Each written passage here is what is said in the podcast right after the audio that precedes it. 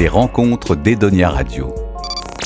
Dans les rencontres d'Edonia, nous recevons aujourd'hui le chanteur, humoriste, musicien Gatane. Bonjour, bonjour Edonia, merci beaucoup. Bonjour Marjorie. Bonjour Gatane, vous êtes de passage à La Rochelle à la, au Café Théâtre L'Asile pour nous présenter votre spectacle Reboot. Exactement. Reboot, on redémarre tout et on recommence Ouais, c'est ça. En fait, euh, Reboot, c'est un spectacle que j'ai que j'ai écrit, on va dire, euh, pendant et après le confinement. Euh, comme beaucoup, en fait, ça nous a beaucoup questionné, ça nous a amené dans d'autres sphères de notre vie. Moi, je venais d'être papa, et donc je me suis posé la question est-ce que je veux voilà garder ce monde pour mon fils? Est-ce que est-ce que, est que je peux raisonnablement présenter Jean Castex à mon fils Et donc il fallait. en responsabilité. donc il fallait en fait trouver des solutions et se poser cette question. Alors Reboot, c'est finalement plus une, une invitation à, à, lâcher le monde ancien et à le questionner qu'à trouver des solutions miracles que je n'ai pas toujours. Mais en tout cas, la musique en fait partie et l'humour en fait partie. Quoi. Donc vous alliez l'humour à la musique, vous êtes chansonnier? Ouais, je, viens un petit peu de cette culture du chansonnier. Euh, moi, j'ai beaucoup écouté Boris Vian, j'ai beaucoup écouté euh, des trucs de vieux, quoi, des proches, Brel, Boris Vian, euh, Bobby Lapointe. Et puis après, évidemment, j'ai été bercé avec des sauces plus plus récentes, enfin de mon époque, donc les nuls, tout ça, etc. Et, beaucoup de musique, beaucoup bah, de musique actuelle également. Et j'ai toujours eu envie de faire un mix des deux, c'est-à-dire de faire des chansons histoire, quoi. Comme Linda Lemay également, un petit peu. Linda Lemay, elle a ce, côté aussi humoriste que vous avez entre les. Linda Lemay a aussi ça, c'est-à-dire quand vous allez voir un, concert de Linda Lemay, vous passez du rire aux larmes, vous avez ce côté-là, euh, mais il y a voilà, plein de gens euh, euh, dans lesquels je me reconnais, quoi, un petit peu des gens comme également, peut-être plus récemment, il y a des gens comme Arthur H, comme Vincent Delerme, comme Alexis HK, voilà, il y a pas mal de, de, gens qui aiment ce genre de, de mélange. Ne plus aller à l'école, c'est embêtant oui, mais moins que de plus voir mes grands-parents. Ne plus jouer entre copains, c'est pas juste maman. Oui, mais moins que de plus voir mes grands-parents. Manger les gâteaux de mamie, rire aux blagues de mon papy, même si je les connais déjà. M'endormir devant Choupi, sans horaire et sans un cri, et prendre le petit-déj à trois. Ne plus aller au spectacle, c'est désolant.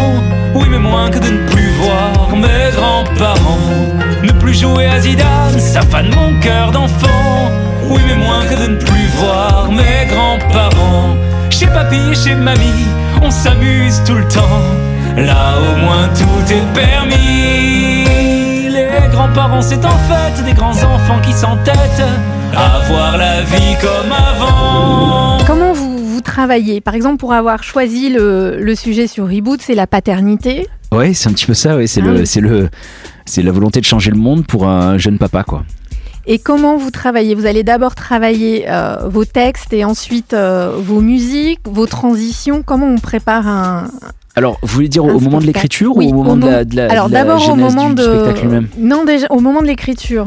Au moment de l'écriture, ça dépend. Euh, moi, généralement, chez moi, l'idée vient plutôt du texte et, après, euh, ça m'arrive d'être également euh, gouverné par une mélodie qui m'inspire et sur lequel je viens caler un texte. Mais en fait, en général, moi, c'est vraiment la situation qui m'intéresse, c'est-à-dire le, je, pense à une situation que je trouve cocasse ou une, bah, comme par exemple, euh, voilà, la chanson La vie de bébé qui est dans ce nouveau spectacle. C'est une chanson qui raconte le le point de vue d'un bébé. Donc on, est vraiment sur le comment dire, sur, le, sur la table de change, on, se met dans, l'autre focalisation et on, imagine ce que, le, ce que bébé pense de nous, pense de ce monde.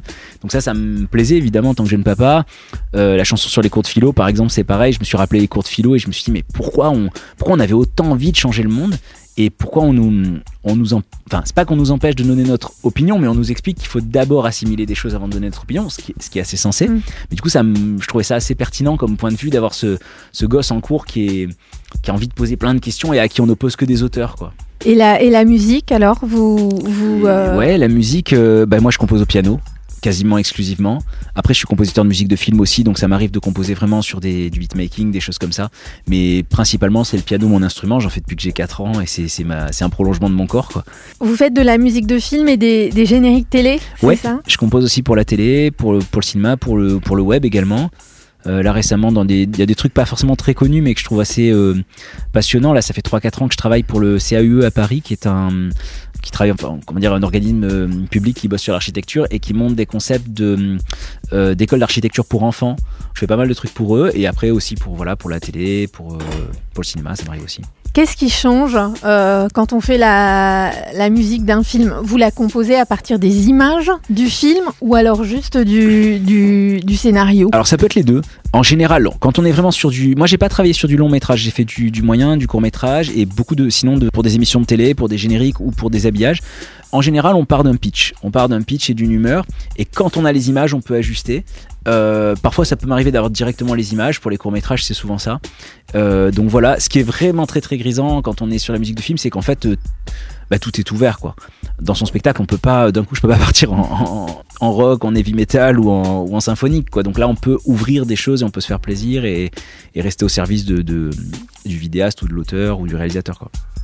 Pour vos, spectacles, vous faites tout tout seul Vous composez Vous écrivez seul Alors pas totalement. J'ai un, alors sur ce spectacle-là, je me suis entouré de deux personnes. euh, Donc mon mon metteur en scène du précédent spectacle, qui, qui va travailler également aussi avec moi sur ce spectacle et qui est euh, aussi co-auteur de certains sketchs, qui s'appelle Florian Maubert, qui est, un, super comédien et un super auteur.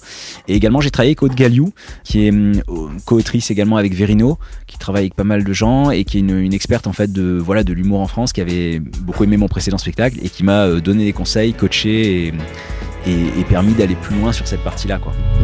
Je veux pas voir mes cheveux blanchis, mes mains par d'autres mains flétries, et rêver d'un lit comme d'une santé. Moi je veux le portrait de Dorian Gray, je veux vivre à l'extérieur d'un cadre, que la vie coule sans marquer l'âge. Je veux pas de rides, pas d'effets, comme Oscar Wilde en a rêvé, je veux le portrait de Dorian Gray. Je veux le portrait de Dorian Gray. Veux pas voir toutes mes dents tomber, je veux pas voter pour l'UMP, je veux rester jeune et bien sapé. Je veux ressembler à Dorian Gray, je veux pas faire attention à tout, rhumatisme et arthrose du genou.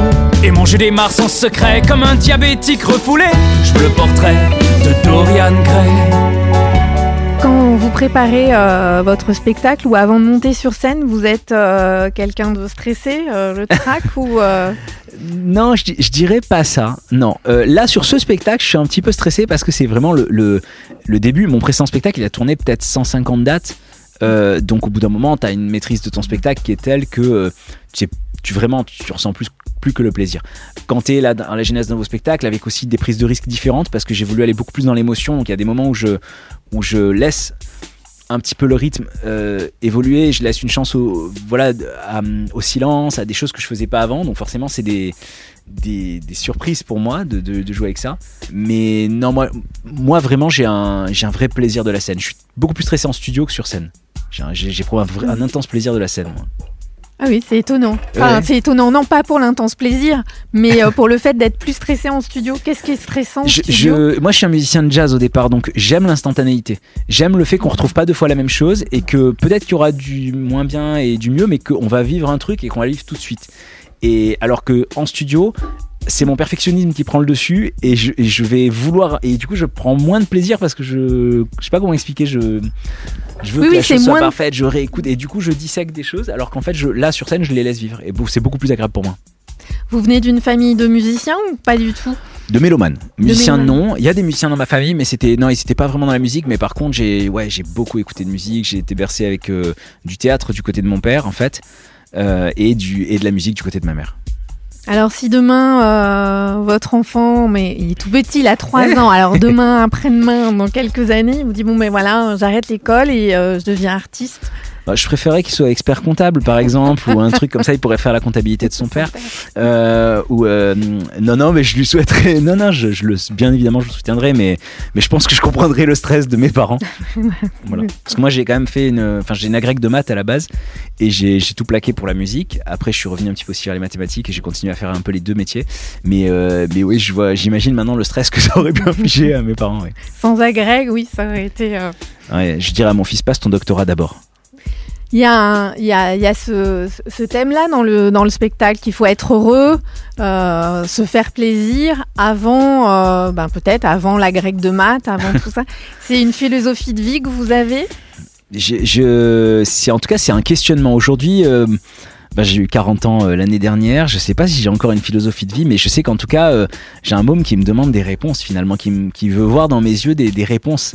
et les réponses je les ai pas forcément et du coup euh, ben je saurais pas. Est-ce qu'il faut être heureux avant de avant de, faire des études ou est-ce que est-ce que ça va se faire en même temps? Je sais pas. Mais en tout cas oui je, pense que ouais on a envie d'inviter son enfant et de s'inviter soi-même à, à une prise de conscience en tout cas euh, permanente de, voilà de la chance qu'on a de partager des, choses avec les gens qu'on aime de tout ça. Et souvent on a tendance à l'oublier dans le quotidien de la vie. Donc oui, oui, je pense que c'est quelque chose sur lequel j'ai envie de l'inviter avec ce spectacle. Et pour finir, est-ce que vous pouvez nous, nous expliquer ce que, ce que la musique vous apporte?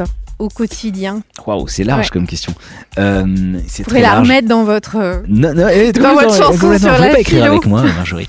euh, non, non, c'est-à-dire que hum, qu'est-ce que ça m'apporte au quotidien? Bah, je dirais, euh, je dirais de la poésie. Je dirais que ça me permet de, oui, et bien sûr de, de, de, ouais, de supporter peut-être les, les, soucis du quotidien, tout ça.